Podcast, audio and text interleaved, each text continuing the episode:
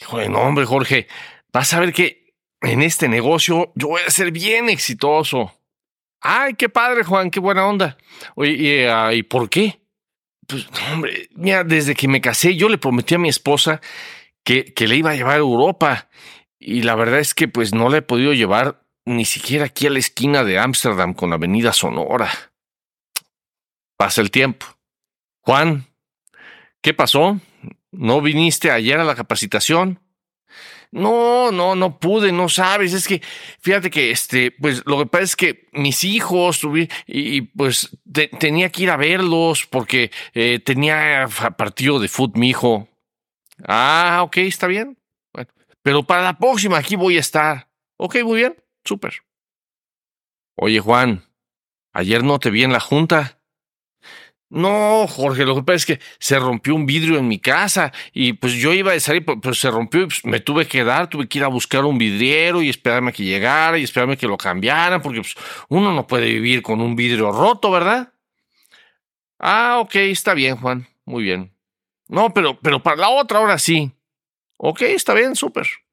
Oye, Juan, ¿qué pasó? Tampoco te vi ayer en el entrenamiento. No, lo que pasa es que... ¿Te suena, ¿Te suena familiar? Esa historia, no te puedo, no puedes imaginarte cuántas veces en mi vida la he escuchado. Personas que dicen que quieren tener éxito, que dicen que tienen sueños, que dicen que tienen metas, pero a la hora de las cosas no hacen lo que saben que tienen que hacer a la hora de la verdad, se distraen, se distraen con otras cosas. ¿Por qué pasa esto? ¿Por qué nos saboteamos nosotros mismos? Yo creo que hay varias cosas que es, es, es muy importante que tomemos en cuenta. La primera es tomar a nuestros hijos, a nuestra familia, no como un pretexto para no hacer las cosas, sino como un motivo para hacerlas con un motivo para, para poderles dar lo que nosotros no tuvimos, para ser una inspiración para ellos, para mostrarles que sí se puede. No los usemos como un pretexto, usémoslos como un motor, como algo que nos empuje a hacer las cosas sin importar qué tan duro tengamos que trabajar. Otra razón por la que nos saboteamos es porque por un lado queremos tener éxito, pero por otro lado nos da miedo tener éxito. Y este miedo al éxito es un miedo muy común, porque por un lado, por la programación negativa acerca del dinero que nos da nuestro entorno, el mundo, los medios, etc. Si tú ves la película de Titanic, ¿quién es el malo? El malo es el rico. ¿Quién es el bueno? el bueno es el pobre. Y eso se repite en infinidad de películas, en infinidad de series de televisión, en infinidad de telenovelas, en infinidad de... Siempre los medios, llámesele ficción, llámesele noticias, etcétera, buscan demonizar al que tiene y, ah, y santificar al que no tiene sin entender que no es malo tener dinero y el dinero no es malo, sin entender que el dinero es una herramienta. El dinero no es bueno, no es malo, simplemente es una herramienta. Es una herramienta que te permite hacer más. Te permite hacer más por los demás, te permite hacer más por tu comunidad, por el mundo, te permite hacer más, eh, eh, vivir más experiencias, y la falta de dinero no quiere decir que una persona sea más buena, simplemente quiere decir que ha aportado menos valor al mercado. Entonces, ah, tenemos que olvidarnos un poquito de esa programación negativa, tenemos que darnos cuenta de esa programación negativa y decir, sabes que esto no está bien, esto no es lo que yo quiero. Eh, tenemos que reprogramar nuestra mente con todo lo bueno que trae, todo lo bueno que vamos a hacer, todo, todo lo bueno que es tener dinero, hacer dinero. Y, uh, y otra de las razones del, del miedo al éxito es no queremos quedarnos solos, no queremos eh, perder nuestras amistades, perder nuestro, nuestro entorno, ¿sí? Uh, todos hemos escuchado que eh, en la cima es solitaria. Y, uh, y cada vez, eh, cada vez cuando, cuando queremos crecer y queremos hacer más, muchas veces las amistades o el entorno, ay, sí, tú cómo crees, ay, cómo, pero ¿para qué? Por ejemplo, uh, mi cuñada, mi esposa es rusa, ella nació en la ex Unión Soviética, mi cuñada es creo que ocho o diez años mayor que ella.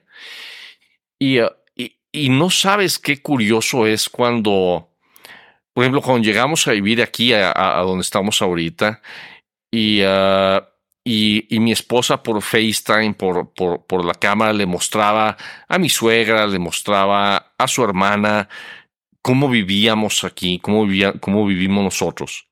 Su propia hermana, los comentarios eran, ¿y para qué quieren eso tan grande? ¿Y para qué quieren vivir en un... O sea, ¿para, para qué todos, to, cada quien tiene un baño? ¿Para qué quiere cada quien un baño? Sí. Y, uh, y mi esposa dice, hijo, a veces me dan ganas de decirle, Sí, ¿cómo puedes tú vivir en ese departamentito? Mi, mi cuñada vive en un departamento, digo, es la Unión Soviética, en un departamento de 40 metros cuadrados, una cosa así, y tiene tres perros dálmatas adultos. ¿sí? No, no caben. ¿sí? Y, uh, pero piensa que, que lo que nosotros tenemos es excesivo. ¿Para qué? ¿Por qué? Ahí sí tú, ¿para qué quieres todo eso? Sí. Uh, cada vez que hemos comprado un vehículo de lujo nosotros, Uh, mi cuñada le dice orgullosa a mi esposa que pues, ay, pues, pues mi Toyota tiene un Toyota muy viejito, eh, funciona muy bien mi camionetita. Sí.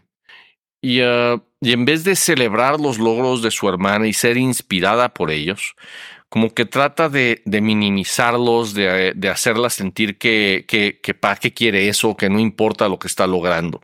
Y, y, esa es una historia que se repite en muchísimos hogares, con muchísimas personas. A veces la gente que más queremos, la gente más cercana, son los que son los que menos entienden por qué somos de cierta manera o por qué tenemos ciertas aspiraciones.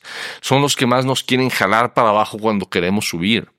Y, uh, y tenemos que darnos cuenta de que con las personas que son así con nosotros, los podemos querer, los podremos querer mucho, pero, pero tenemos que limitar esas asociaciones y buscar asociaciones que nos hagan crecer. Buscar asociaciones con personas que esperen más de nosotros, no que nos quieran jalar hacia abajo. Y yo creo que el último punto de por qué a veces nos da miedo el éxito es porque decimos, ¿y si lo alcanzo? y después lo pierdo? Y entonces desde mucho antes estamos, no queremos alcanzarlo por el miedo a que después lo podamos perder. Sí. Y, uh, y te voy a decir una cosa, una clave para poder rebasar ese miedo es darnos cuenta que lo más valioso de poder ganar un millón de dólares no es el millón de dólares es que nos hemos convertido en una persona que aporta tanto valor al mercado que, que ha ganado un millón de dólares. ¿Me explico? Cuando tú te das cuenta en que lo importante es, es que te, vas convirtiendo en una persona cada vez más valiosa para el mercado, más valiosa para el mundo, te das cuenta que aunque lo perdieras todo, la persona en quien te convertiste nadie te lo puede quitar y lo puedes volver a hacer. Entonces, eh, yo te diría, olvídate de los pretextos. Siéntate y piensa seriamente si te da miedo el éxito, cuál es la razón. Y date cuenta que realmente no es tan válida. Y atrévete a tener, ser, vivir, inspirar, dar más valor al mundo. ¿Quieres crecer tu negocio? Suscríbete a nuestro boletín en caminodeéxito.com y recibe tips, secretos y estrategias semanales para convertir publicidad en clientes y dinero. Ve ahora mismo a caminodeexito.com. Hasta la próxima.